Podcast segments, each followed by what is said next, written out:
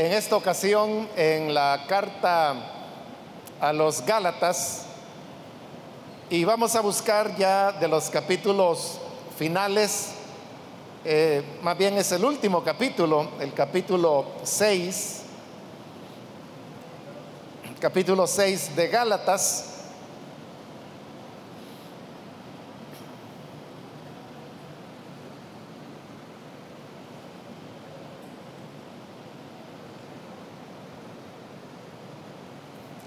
Bien, dice la palabra de Dios en Gálatas capítulo 6, los versículos 1 y 2.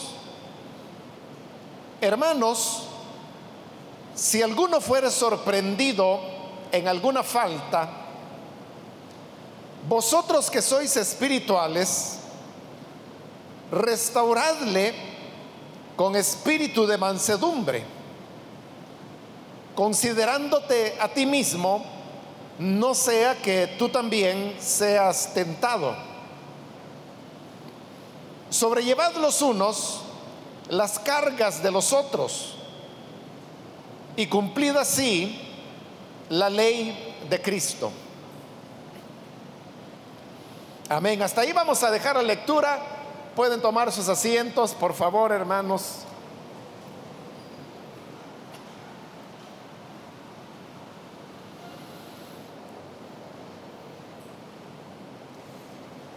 Hermanos, hemos leído en esta parte final ya de la carta a los Gálatas, como Pablo eh, recomienda a los hermanos la manera como deben manejarse aquellas situaciones cuando algún hermano falla, comete pecado y cómo se le debe ayudar dentro de la iglesia. La enseñanza es dicha de una manera muy breve, pero también tocando todos los aspectos que entran en juego cuando se trata de una situación como esta. El versículo 1 comienza diciendo, hermanos, si alguno fuere sorprendido en alguna falta, desde que Pablo introduce el tema de esa manera, está dando ya a entender algo, y es que normalmente las personas no toman la iniciativa cuando han cometido una falta. Más bien la, actitud de, de casi todos los creyentes es que cuando han pecado e hicieron algo incorrecto, lo que hacen es actuar como que si nada ha sucedido, seguir adelante Incluso si se diera la situación en la cual alguien le dijera, mire, a mí me parece que usted falló o hizo de esta o de otra manera, el culpable siempre tratará de decir, no, no fue así, o está equivocado, o no, eso no es cierto. Y es solamente cuando los elementos, las pruebas, colocan a la persona, como decimos ya, contra la pared. Ya no tiene más argumentos para poder responder. Hasta entonces es que reconoce. De tal manera que, por eso es que Pablo está diciendo acá, que si alguno fuera sorprendido en alguna falta. Porque sorprender es que usted se da cuenta de algo sin que esa persona se entere. Porque la persona está fingiendo que no ha ocurrido nada y trata de aparentar que todas las cosas están bien. Pero por razones, hermanos, de la vida y también por lo que el Señor Jesús dijo, que no hay nada encubierto que no haya de salir a luz. Y también dijo que las cosas que se hablaban en secreto dentro de las habitaciones se gritarán desde las azoteas. Entonces, es una ley espiritual que, que siempre sale a luz la actuación del ser humano, sea buena o sea mala. En esta misma carta a los Gálatas, solo que en el capítulo anterior, Pablo también reafirma el gran principio que dice que todo lo que el hombre siembra, lo cosecha. El hombre puede hacer bien, también puede hacer mal, pero haga bien o haga mal, siempre cosechará las consecuencias de lo que haya hecho. De manera que no hay forma de poder encubrir el pecado y pretender de que nadie lo sabrá. Por eso es de que lo saludable y lo ideal, hermanos, sería de que cuando una persona comete una falta, falla al Señor, lo que debería hacer es tomar la iniciativa y pedir ayuda y decir a alguien que tenga mayor madurez que él o que ella, esto y esto pasó y lo que necesito es que oren por mí, lo que necesito es una orientación. Hermanos, en este trabajo de atender una iglesia tan numerosa como esta y haciéndolo ya por varias décadas, uno tiene que manejar estas situaciones de, de faltas y de pecados lastimosamente con bastante frecuencia, pero esa frecuencia se debe a que la iglesia es numerosa, como acabo de decirle. Pero en toda esta experiencia, ya de más de cuatro décadas, quiero decirle que tan solo una vez, tan solo una vez, eh, un hermano que había fallado y que solo él sabía que había fallado, él tomó la iniciativa, pidió hablar conmigo y me dijo, mire hermano, esto y esto ha pasado, nadie lo sabía. Obviamente, solo Dios y él. Y me dijo, yo lo que necesito es ser restaurado. Y si necesito ser suspendido en mis privilegios porque los tenía, entonces por favor dígame, pero yo lo que quiero es poder recuperar mi vida espiritual. Bueno, en esa ocasión, hermanos, yo hice pues lo que él estaba pidiendo, le ayudamos y luego el hermano se recuperó eso que le estoy diciendo, hermano, hace ya, no sé, más de 20 años, algo así. Y el hermano ahí está ahora sirviendo al Señor. Y es un hermano que estoy seguro que puede ser ejemplar para varios. Bueno, es el, único caso, como le digo, de una persona que tomó la iniciativa de reconocer en todos los demás casos, hermano, siempre se trata de lo que Pablo dice acá que las personas son sorprendidas porque alguien se dio cuenta, porque alguien habló, porque aunque trató de irse muy lejos, siempre había alguien que lo conocía, hubo una palabra. O hoy, hermanos, que se usa tanto ese tema de los textos, las personas terminan por darse cuenta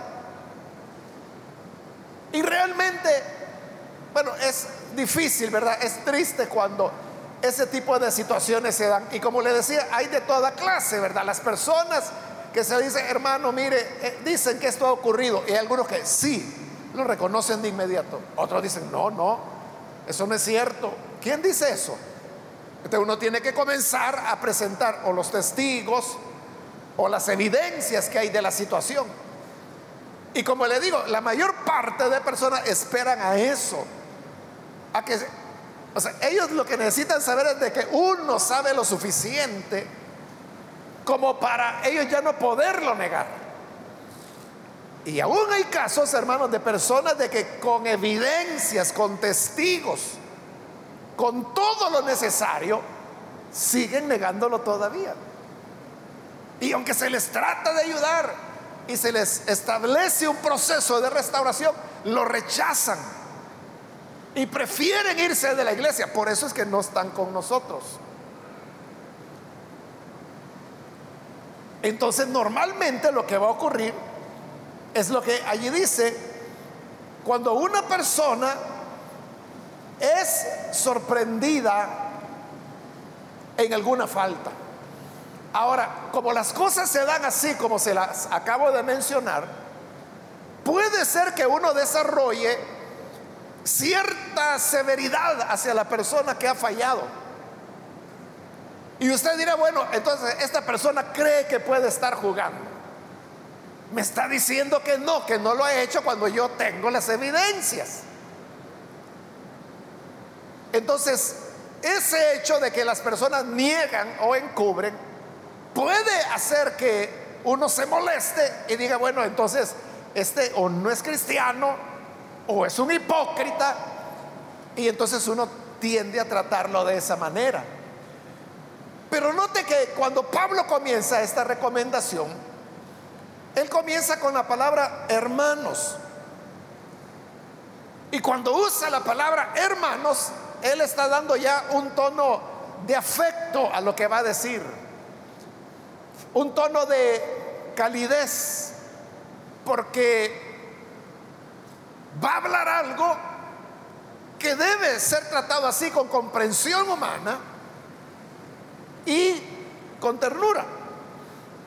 Entonces, cuando se da una situación de este tipo, dice a continuación, vosotros que sois espirituales, es decir, los que se van a encargar de manejar la situación, no es cualquier persona, no es cualquier hermano o cualquier hermana, tampoco es la persona que se dio cuenta de la situación o que es testigo o pudiera ser la víctima misma de la falta, pero no es a él o a ella a quien le corresponde, sino que Pablo lo está diciendo ahí cuando dice, vosotros que sois espirituales. ¿De quiénes son las personas espirituales? Son las personas que tienen una madurez. Madurez en todo sentido. En primer lugar, una madurez como persona. Es decir, los que van a ayudar al pecador no pueden ser unos jóvenes o unos adolescentes. Y no es que ellos a lo mejor no tengan la capacidad, tal vez sí. Pero hay una mayor seguridad cuando las personas que se encargan de manejar estas situaciones son ya personas adultas.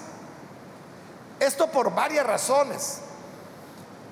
Porque por el hecho de ser un adulto y mientras mayor edad tenga, mejor, porque eso le permite a esa persona, sea hombre o mujer, conocer lo que es la vida y conocer lo que es el ser humano. Primero porque se conocen ellos mismos. Y segundo, porque han conocido muchas otras personas. esa madurez es esencial para poder tratar este tipo de casos. Eso, hermanos, es igual que, por ejemplo, cuando usted se enferma y tiene que ir donde el médico. Hay ciertas enfermedades o ciertos malestares que por sus características las personas sienten cierta pena de decirle al médico o de decirle a la doctora, mire, fíjese que mi problema es este, le da cierta pena. Entonces, pero la necesidad del, del, malestar que siente los obliga a ir donde el médico, pero cuando ya están frente al médico, a veces las personas comienzan a dar una serie de rodeos o sienten mucha pena, pero como tienen que decirlo, ¿verdad? Y el médico no tiene tanto tiempo de estarle esperando a que le pase la pena. Pero hay un momento en que usted viene y dice, mire, lo que me pasa es esto. Y usted expresa eso que le causa pena. Y lo que usted puede ver es que el médico con toda naturalidad, mire, ah, cómo no, usted lo que tiene es esto y esto. Vamos a hacer esto, vamos a hacer estos exámenes o tome este medicamento y ya, ya estuvo, ya terminó la consulta. Entonces usted iba como todo nervioso, todo preocupado, apenado, pero para el médico esa es una cuestión rutinaria, que sabe que ocurre y la ve así, con toda naturalidad. Lo mismo ocurre con la cuestión del pecado. Puede ser, hermano, que a una persona que acaba de llegar a la iglesia le resulte sorprendente saber de que tal o cual persona falló o cometió un pecado. Uno dice, bueno, ¿y qué pasó? Dios mío, ¿y qué es esto? Pero esa es una persona que acaba de llegar a la iglesia. Pero aquellos hermanos que tenemos toda una vida de estar entre hermanos en la iglesia, uno llega a conocer cómo, cómo es la situación y uno sabe que estas son situaciones que se dan. No es que uno las quiera, no es que uno las apruebe, es que lastimosamente se dan precisamente porque Pablo sabía que se daban, es que él está explicando cómo deben manejarse esas situaciones cuando se sorprende a alguien en alguna falta. Eso lo entiende el que tiene madurez emocional, pero también se necesita la madurez espiritual. Porque la madurez espiritual es la que le permite a la persona hacer una aproximación equilibrada, diría yo, de la situación que se está viviendo. Porque una persona que no tenga esa apreciación correcta pudiera ser o que colocara una falta, a una falta muy grave, una, un proceso de restauración muy, muy débil, muy flojo. O puede ser lo contrario, que a una falta que no amerita mayor cuestión, le ponen una pena exagerada que pudiera ser hasta expulsión de la iglesia, lo cual sería prácticamente destruir a esa persona. Se necesita madurez espiritual para poder tener una comprensión de eso. Muchas veces, hermano, las personas se enfocan en el tema del tiempo. Te preguntan, es una pregunta muy, muy frecuente. Hermano, ¿y esta persona que cometió esta falta, cuánto tiempo tiene que estar en restauración? En disciplina, dice la gente. Yo prefiero decir en restauración porque se trata de un proceso de restauración. Entonces, lo que quieren saber es que si son tres meses, si son seis meses, si es un año, si son dos años o más. Pero yo siempre les digo, miren, el tiempo nunca se coloca al inicio del proceso. Porque uno no sabe cómo la persona va a asumir el proceso. Entonces no hay que hablar de tiempo, sino que simplemente decirle a la persona, hermano o hermana, usted lo que necesita es un proceso de restauración. Usted tiene que revisar cuáles son los aspectos en los cuales falló y tiene que mejorar en ellos. Revise cómo está su vida de oración, cómo está su vida de lectura de la palabra, cómo está su asistencia a la iglesia. Estos son los elementos que debe procurar y trabajar. Y para eso vamos a designar dentro de la iglesia a tal o cual persona para que le dé seguimiento en cuanto a estas áreas. Así que vamos a trabajar en eso. Y no menciona tiempo. Porque el tiempo lo que lo va a determinar es la reacción de la persona. Puede ser que la persona manifieste un arrepentimiento muy profundo y por lo tanto asumirá el proceso de restauración que se le ha recomendado con amor, con dedicación, con pasión y eso puede hacer de que en un tiempo establecido recupere la pérdida espiritual que tuvo. En cambio, si la persona dice, bueno, ¿y a mí por qué me exigen y a los demás no? ¿Y por qué yo voy a tener una persona que estará verificando si vengo a la iglesia, si oro o si leo la Biblia y con los demás, ¿por qué no? ¿Y por qué no lo hicieron así antes conmigo? Esa persona ya está mostrando una actitud muy mala. Esta persona pudiera ser que su proceso de restauración le tome meses o años. O sea, todo depende cuál es su reacción. Bueno, pero en este ejemplo que le estoy dando, usted puede ver cómo la, madurez espiritual ha enseñado de que no se trata de decir, bueno, usted va a estar sin privilegios seis meses. Va, está bien, dice la persona, y hasta se pone a pensar, en estos seis meses que no voy a tener privilegios, voy a ir al Majagual, voy a ir al Cerro Verde, voy a ir al Valle de Jibó, y planifica los fines de semana que va a aprovechar. Eso no es lo importante. Lo importante es la reacción que la persona toma frente al proceso de restauración y recuperación espiritual que se le ha planteado. Por eso deben ser los espirituales. No puede ser el testigo o los testigos de lo que ocurrió. No puede ser, como le dije, la persona afectada por el pecado de que ese hermano o hermana cometió. Deben ser los espirituales, los maduros de la congregación. Y luego dice, ¿cuál es la tarea de ellos? Restaurarle con espíritu de mansedumbre. Entonces, ¿cuál es la meta? Restaurar al que falló. ¿Y qué significa restaurar? Significa recomponerlo. Uno puede restaurar, por ejemplo, una pared que se ha deteriorado por la humedad o por lo que sea. Por esta época del año, hermanos, que estamos viviendo, mucha gente se pone a pintar su casa. Están restaurando las paredes. Entonces, lo que se ha venido ensuciando, deteriorando, entonces vienen, lo limpian y lo pintan de nuevo. Eso es restaurar. Pablo hoy está diciendo que al que es sorprendido en alguna falta, lo que hay que hacer es restaurarlo. Nunca el propósito es desechar a la persona. Nunca es darlo por perdido. Ah, la persona falló y lo desechan.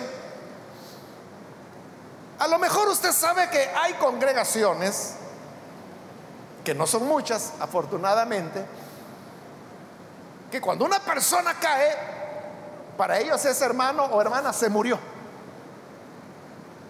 ya no tiene esperanza. Son congregaciones donde no reconocen el reconcilio. Entonces dicen, si la persona falló, ya se perdió, va a condenación. Ya no hay nada que hacer. Claro, pasan por alto, hermanos, pasajes de la escritura, como por ejemplo, que Pedro negó tres veces al Señor, pero continuó siendo apóstol y uno de los dirigentes de la iglesia. Uno puede encontrar, por ejemplo, a un David que cayó en un pecado, pero que luego el Señor lo restaura. Claro que tuvo que cosechar las consecuencias, pero fue restaurado. Bueno, tantos ejemplos que hay en la palabra del Señor, el pecador de Corinto, que Pablo menciona y de que no era un pescadito, como diríamos nosotros, era que le había quitado la mujer a su papá. Incluso Pablo le aplica la disciplina mayor cuando dice, entreguenlo a Satanás, es decir, expulsarlo de la iglesia. La iglesia iba a ser un acto oficial donde dijeran, mire, este ya no es hermano porque ha cometido este pecado, hemos tratado de ayudarlo y se niega, por lo tanto de aquí en adelante ya no puede venir a los cultos, ya no puede venir a la iglesia, ya no puede participar de la cena del Señor, ya no lo tengan como hermano, sino que como un pagano, fuera. Y lo echaron. Cuando lo echaron, dice segunda de Corintios, que este hermano sintió que todo lo había perdido y entonces vino el arrepentimiento.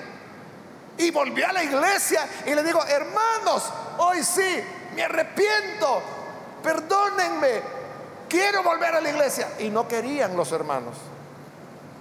Entonces, en, lo que hoy es segunda de Corintios, Pablo les escribe y les dice, hermanos, recíbanlo, porque de otra manera se va a consumir de tristeza y el diablo lo va a destruir. Entonces, para que el diablo no vaya a aprovecharse de nosotros, perdónenlo, porque yo lo he perdonado, recíbanlo como hermano y que siga adelante. Y fue lo que la iglesia hizo. ahí tenemos clarísimo, ¿verdad? Como una persona que había cometido un pecado, que Pablo dice que ni los paganos hacían eso, es recibido por reconcilio de nuevo en la iglesia. A pesar de todas estas bases bíblicas, pues hay iglesias, hermanos, que tienen esa enseñanza, que una vez la persona falló, ya no puede seguir adelante. Pero Pablo está diciendo que cuando uno es sorprendido en alguna falta, no dice, sáquenlo de la iglesia o ténganlo por pagano. No, no dice eso. Lo que dice es restáurenlo. Y restaurarlo, ya le dije, es levantarlo, ayudarlo. Cuando una persona se enferma, lo que necesita es restaurar su salud. Entonces, sanarse es restaurar la salud. Pablo está diciendo, restáurenlo. El propósito es no perder a la persona. Esto es bien importante, hermanos, porque normalmente ocurre que cuando una persona cometió una falta y los demás se dieron cuenta, hay gente que dice, bueno, ¿y hoy cómo lo voy a saludar? Si me lo encuentro en la calle, le voy a decir, Dios le bendiga si ya no es hermano. O le digo buenos días, buenas tardes. ¿Qué tal, Señor? ¿Cómo va? Entonces, cuando encuentra a la persona y le dice, adiós, Señor, que le vaya bien, ¿Cómo cree que se siente esa persona? Se siente despreciada. Pero yo le pregunto, ¿qué tiene de malo que usted le desee un Dios le bendiga a una persona, aunque sea un pecador? ¿Qué tiene de malo que usted le esté deseando que Dios lo bendiga? Imagínese que tuviéramos acá a Barrabás y si yo le digo que Dios lo bendiga, ¿qué tiene de malo? ¿En qué fallo yo con eso? Y si usted me dice, ah, no, es que Dios no va a bendecir a un barrabás. Bueno, eso que lo decida Dios. Pero yo deseo que Dios lo bendiga. Si Dios lo hace o no lo hace, esas cosas son cosas de Dios, ¿verdad?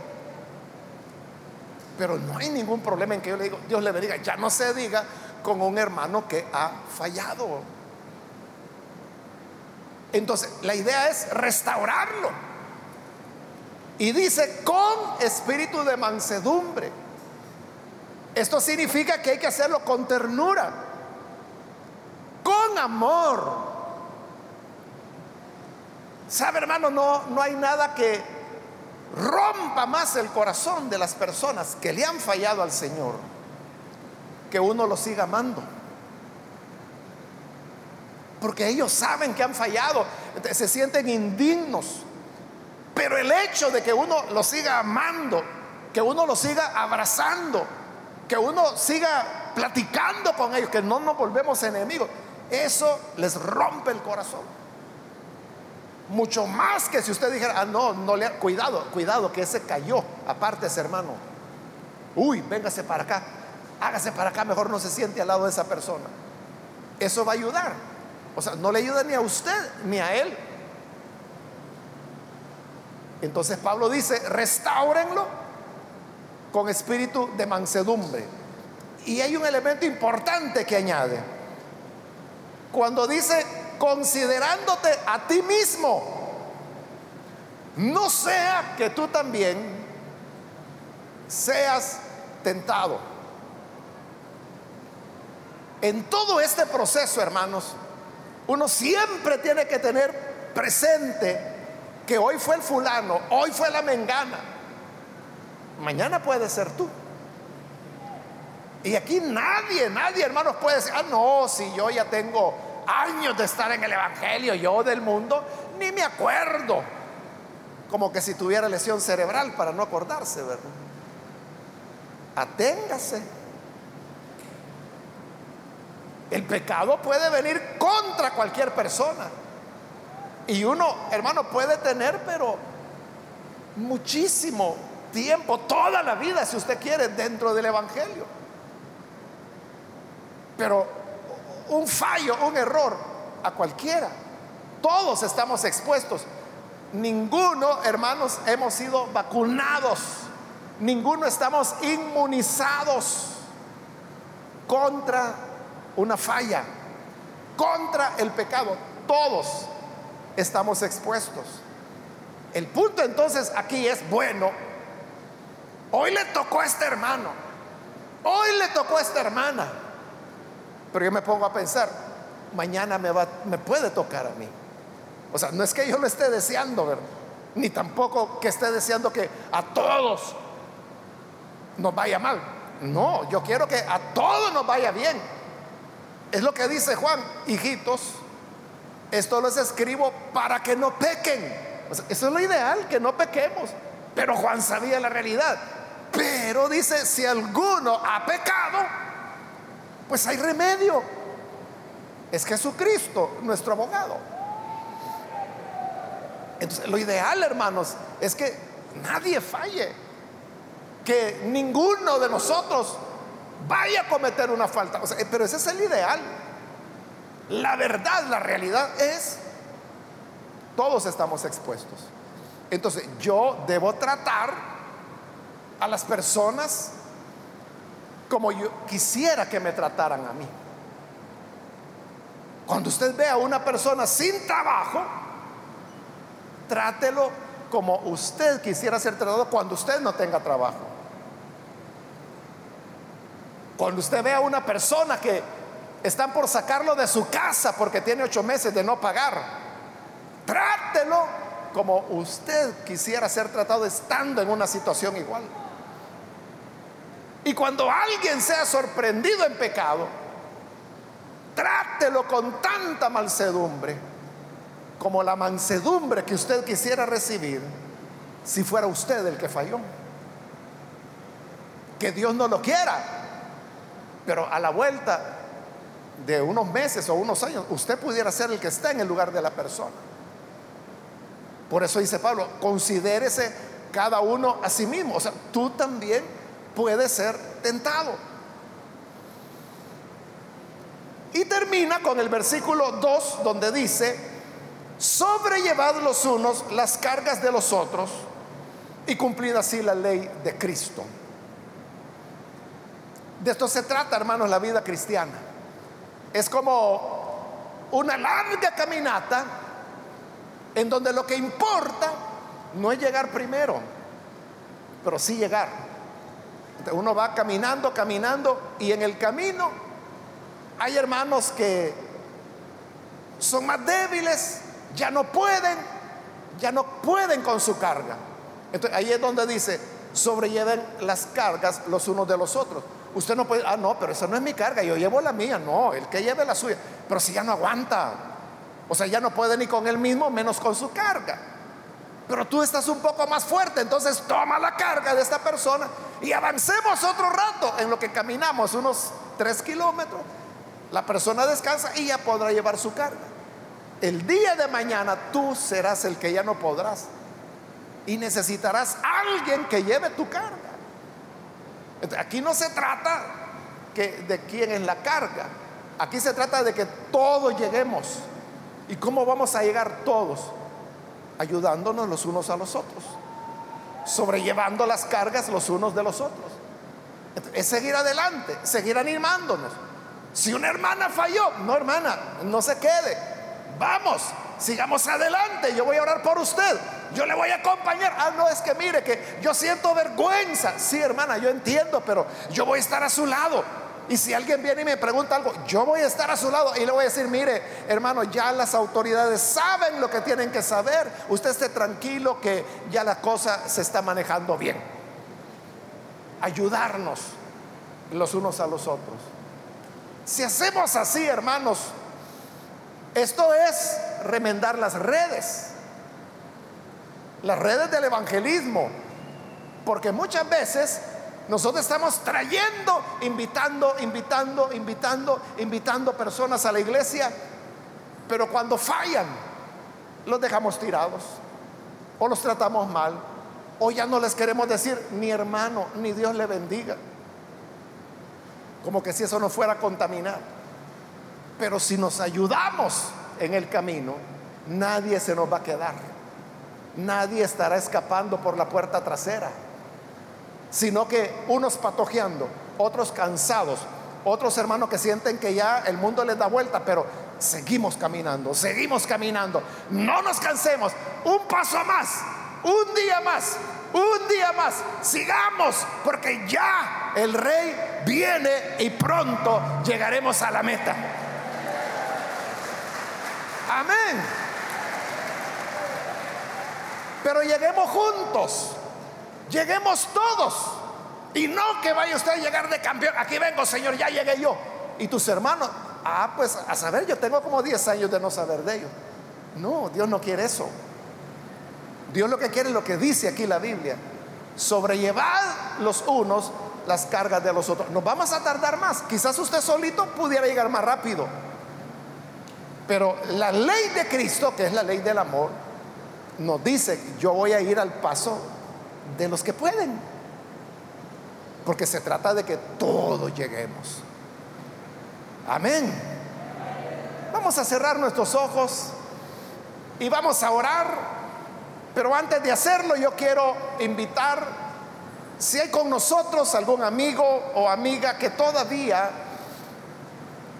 no ha recibido al Señor Jesús como su Salvador, yo quiero invitarle para que lo pueda hacer en esta oportunidad. Llegamos a Jesús para ser parte de una familia, que es la familia cristiana. Y dentro de esta familia hemos oído la palabra que dice que debemos tratarnos con amor, con bondad, y debemos ayudarnos los unos a los otros. ¿Quiere usted ser parte de esta familia? y que juntos caminemos hasta llegar a la meta que Jesús nos ha dado. No es un camino que usted seguirá solo o sola. Todos vamos juntos, todos vamos avanzando, todos vamos aprendiendo. ¿Quiere sumarse? Si quiere hacerlo, póngase en pie, por favor, en el lugar donde se encuentra. Y vamos a orar por usted. ¿Hay alguna persona, algún amigo o amiga que hoy necesita recibir a Jesús? Póngase en pie, por favor. Y queremos orar por usted. Por eso le pedimos ponerse en pie, porque queremos ver, saber si hay alguien y orar. Por eso póngase en pie para que podamos orar por usted. Cuando la misericordia de Dios está abierta. Aprovechela, póngase en pie y reciba al Señor Jesús. ¿Hay alguna persona, algún amigo o amiga que lo hace? Póngase en pie y vamos a orar por usted.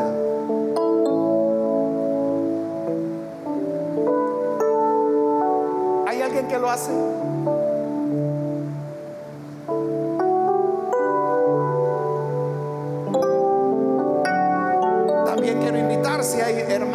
Se han alejado del Señor. Bueno, de eso precisamente habla el pasaje que hoy leímos. Cuando alguien es sorprendido en una falta, algo en lo que fallamos, hay restauración. Si usted quiere ser restaurado, póngase en pie.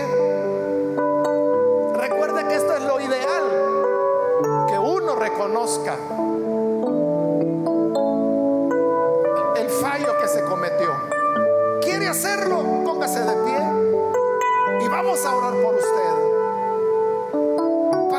pueda ser restaurado.